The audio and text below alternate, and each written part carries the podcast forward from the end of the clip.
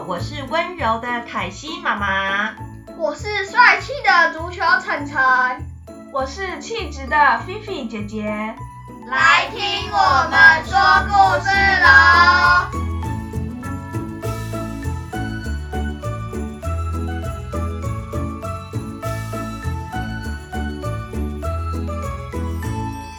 晨晨啊，今天的足球练习还好吗？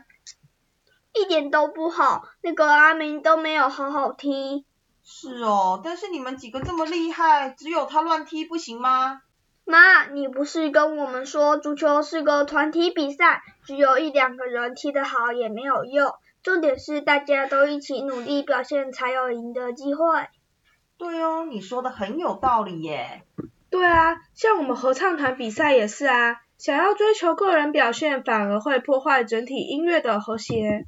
是啊，每个人当然都想要表现最好的自己，而且每个人也都想做自己喜欢做的事情。但是这样对团队是不是最好的呢？今天就让我们来听听这个南瓜汤的故事吧。森林里面有间可爱的小屋子，屋子旁边种了很多可爱的南瓜，那里总是传来阵阵南瓜汤的香味。如果你够幸运的话，有时候晚上经过这个小屋子，会从窗户里面看到一只大猫咪在吹长笛，一只松鼠在弹琴，跟一只鸭子在唱歌。但是它们不止乐器搭配起来很好听，它们煮的南瓜汤更是世界上最好喝的汤。因为这是猫把南瓜切成一片一片，松鼠均匀地把水搅啊搅，跟鸭子放下刚好的盐巴做出来的南瓜汤。他们每次把美味的南瓜汤煮完以后呢，总是稀里呼噜一下子就喝完了，然后就开心的一起弹琴，一起唱歌，最后就一起跳到床上抱着睡觉。在这个小屋里，每个人都做着自己该做的工作，相当和谐，也相当快乐。直到有一天早上，鸭子自己走进了厨房，呱呱，为什么都是松鼠搅汤啊？为什么我都只能撒盐巴？我也好想拿着大大的木头汤匙搅汤，看起来很酷哎。我也想要来当大厨。所以鸭子呢，就拿着木汤匙走到房间，大声的说：“今天开始我要搅汤。”哎，那是我松鼠的工作哎，你怎么可以抢走？那是我的汤匙，拿来。喵，鸭子。小了，这是松鼠的工作，我们要照原来的分配工作，快点把汤匙还给松鼠。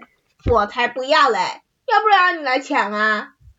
鸭子，你真的很不讲理哦，现在就还给我！鸭子跟松鼠打成一团，谁也不让谁。就在抢成一团的时候，木汤匙一飞，打中了猫的头。我了啦！你们搞什么鬼啦？原本平静的小屋变得充满争吵与打斗。呱呱！你们真的都对我好坏！我只是想要搅汤都不让我做，我讨厌你们！我要离家出走！好啊好啊，你走啊，我又不缺你一人。喵！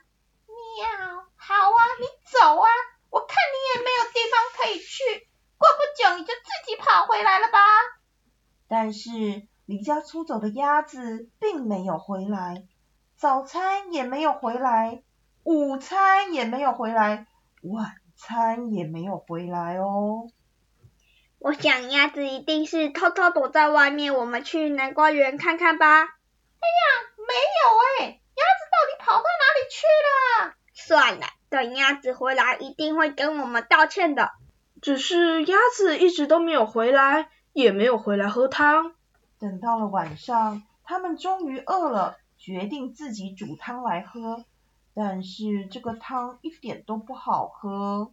猫兄啊，你是不是加了太多的盐巴？汤好咸啊！我好想念鸭子哦。松鼠跟猫的眼泪流进了汤里，让汤变得更咸了。我们应该让他搅汤的，他不过就只是想搅汤，想帮我们嘛，干嘛对他那么凶？对啊，我们干嘛对他那么凶？我们赶快出去找他回来吧。猫跟松鼠在森林里找来找去，就是找不到鸭子，忍不住想着鸭子该不会是被狮子或老虎吃掉了吧？我们一辈子都找不到像鸭好的朋友了，我好想他。对呀，老天爷啊！希望你快点让鸭子回到我们身边。喵，它要做什么我们都愿意。猫跟松鼠找鸭子找了一整个晚上，终于放弃，拖着疲累的身体走回了家。就在快到家的时候，他们看到家里的灯光亮了起来。哇，是鸭子！呱呱，猫咪、松鼠，我回来了！太棒了！快点来抱一个！现在让我们一起来煮汤吧。来，我教你们放多少盐。来，我教你怎么搅汤。今天三个一起合作，温暖的小屋里有着世界上最好喝的南瓜汤。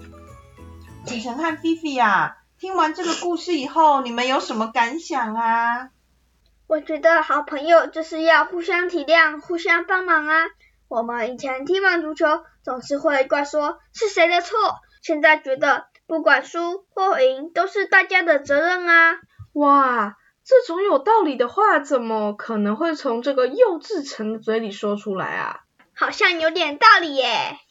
哈哈，这代表呢，你们听完故事都有吸收长大啊。那正在听故事的小朋友们，你们有学到什么呢？